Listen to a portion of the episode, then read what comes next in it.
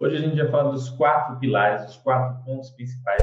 São quatro coisas que você deve perseguir na sua vida para ter uma vida financeira equilibrada, para ter uma vida financeira tranquila.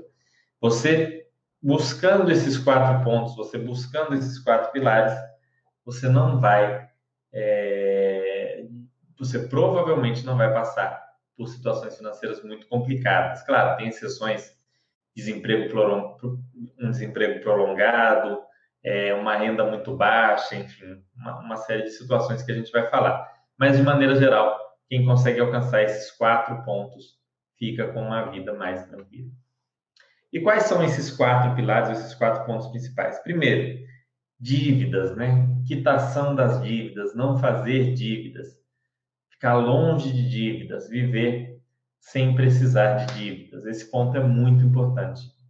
Esse eu diria que é o principal. Os pontos 1 e 2 são os dois principais. Eu sempre falo que quem cumpre esses dois pontos, é até uma pesquisa feita pelo Serasa é, no Brasil, que mostra o seguinte: as pessoas que têm alguma reserva de emergência, lá eles nem consideram aquele mínimo de seis vezes as despesas mensais, eles colocam ali um salário mínimo ou um pouco mais do que isso. Se não me engano, o crivo foi R$ 1.500. A pessoa que tem R$ 1.500 guardados e não tem dívidas, ela está nos 15% da população que estão com uma vida financeira melhor. Então, isso já é uma coisa muito diferenciada. Você não ter dívidas e ter ali uma reserva de emergência. Você entra num grupo de pessoas muito, é, um grupo muito restrito de pessoas que estão numa situação financeira bem mais tranquila do que a maioria. Se você tiver um emprego, então, é, normalmente você vai ter para estar nessa situação, né? você vai estar ainda melhor ali dentro do grupo. Outro ponto, né? Falei das dívidas, a reserva de emergência. Reserva de emergência, o que, que é? Reserva de emergência é um valor é, que corresponde a algumas despesas mensais, a um período de despesas mensais. Que, que são essas despesas mensais? É o seu custo de vida. Quanto você gasta para se alimentar, para pagar o seu aluguel, para pagar sua conta de luz, internet, enfim. Aquela estrutura básica de vida que você leva, ela tem um custo.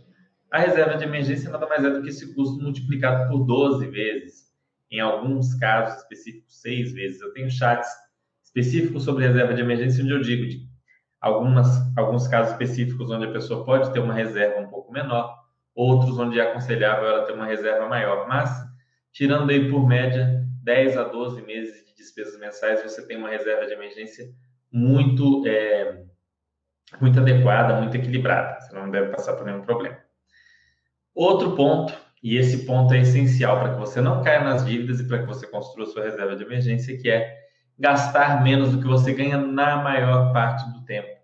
Não tem nenhum problema em algum mês específico você gastar um pouco mais do que você ganhou ou gastar tudo que você ganhou uma ou outra vez por algum motivo, uma situação do medicamento ou um, alguma situação fora mesmo do comum, um não recorrente.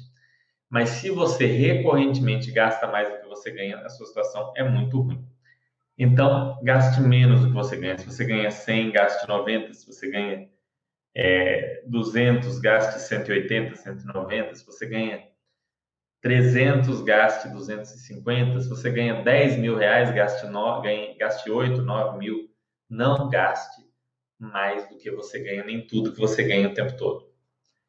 E o quarto e último pilar, que o que é mais complicado para muita gente é ter mais de uma fonte de renda. Né?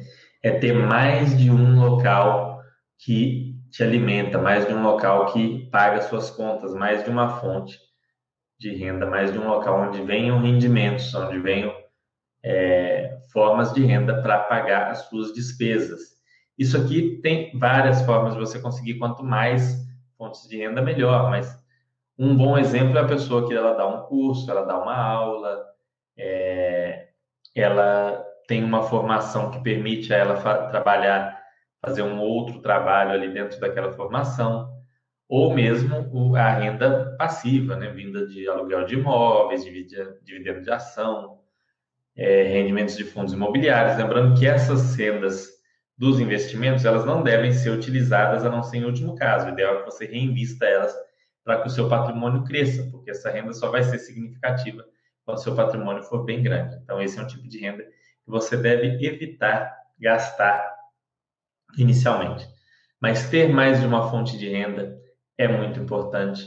Gastar menos do que você ganha é essencial. Se afastar de dívidas é essencial e montar uma reserva de emergência é o que vai te permitir não cair nas dívidas, é o que vai te permitir se equilibrar em alguns meses ou alguns momentos mais difíceis. Então, ao longo da sua vida, você deve perseguir sempre esses quatro pilares. Sempre ir atrás de, de conquistar essas quatro coisas, sempre ir atrás de ter essas quatro coisas muito bem estruturadas. Financeiramente falando, qualquer outra coisa deve vir depois dessas quatro.